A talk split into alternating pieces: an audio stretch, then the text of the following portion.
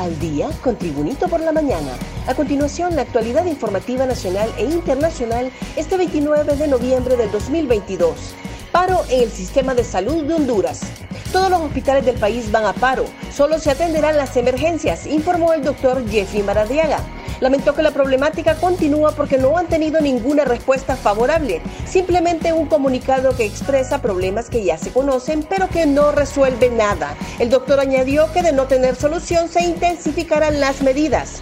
En Tegucigalpa todos los hospitales públicos y a nivel nacional todos los hospitales regionales estarán parados.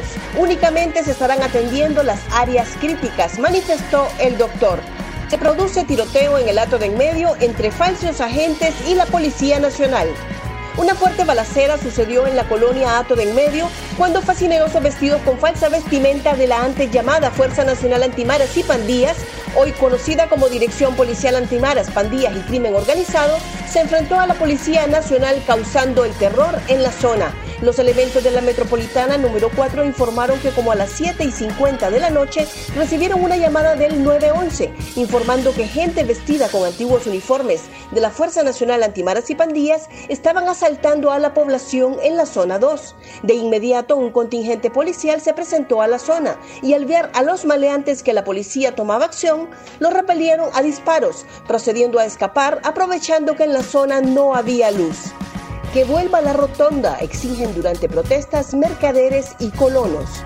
Un nutrido grupo de vendedores se tomó ayer la calle localizada frente al mercado Perisur en el extremo sur de la capital para exigir la habilitación de vía de acceso al espacio comercial, la conclusión del tercer carril en el sector y la devolución de portones para un circuito cerrado. Según los locatarios, desde que se destruyó la rotonda en la zona, muchos de los negocios se fueron a la quiebra, por lo que exigen opciones de ingreso para que los conductores y consumidores tengan facilidad para entrar a hacer sus compras en el lugar.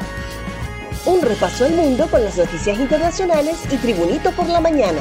Reivindicación Orange en despedida para Qatar con el objetivo de amarrar la clasificación para octavos y con la posible vuelta al 11 titular de Memphis Depay, Países Bajos espera a la anfitriona Qatar que sin ningún tipo de opción competitiva enfila su despedida del Mundial. El equipo de Luis Vangal necesita al menos puntuar ante el equipo más flojo del torneo para asegurar el pase a la siguiente ronda sin estar pendiente del marcador del otro encuentro entre Ecuador y Senegal, ambos también con posibilidades condenan alivio de sanciones a Venezuela.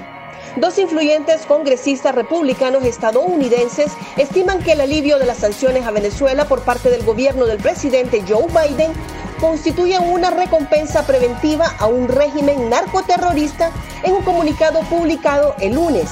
El gobierno estadounidense autorizó el sábado al gigante energético Chevron a retornar parcialmente sus actividades de extracción de petróleo en Venezuela tras la firma de un acuerdo entre el gobierno venezolano del mandatario Nicolás Maduro y la oposición en México.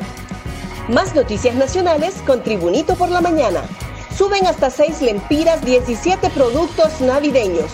La Secretaría de Desarrollo Económico anunció con bombos y platillos que iban a entrar al tema de la especulación y ya para hoy hay 16 productos que se fueron al alza, sobre todo de demanda estacional, denunció el presidente de la Asociación para la Defensa de la Canasta Básica de Honduras, Adalid Irías. Lo que más nos preocupa es que estos productos son de alto consumo durante la temporada navideña.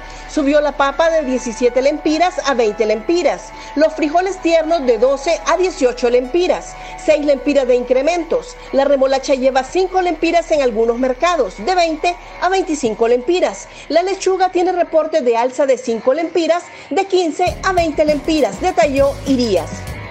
Comisión de Bancos emite medidas de apoyo a plan anti-extorsión.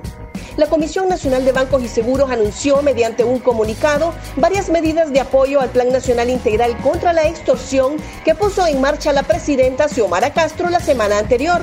Las medidas deberán ser implementadas a más tardar el 30 de diciembre de este año y respecto al uso de la billetera electrónica, como primer punto, ordena implementar doble factor de autenticación biométrico, huella digital y reconocimiento facial para la apertura y uso de billetera electrónica como medida de fortalecimiento de la seguridad cuando se utilicen por medio de aplicaciones móviles instaladas en teléfonos inteligentes o en tabletas.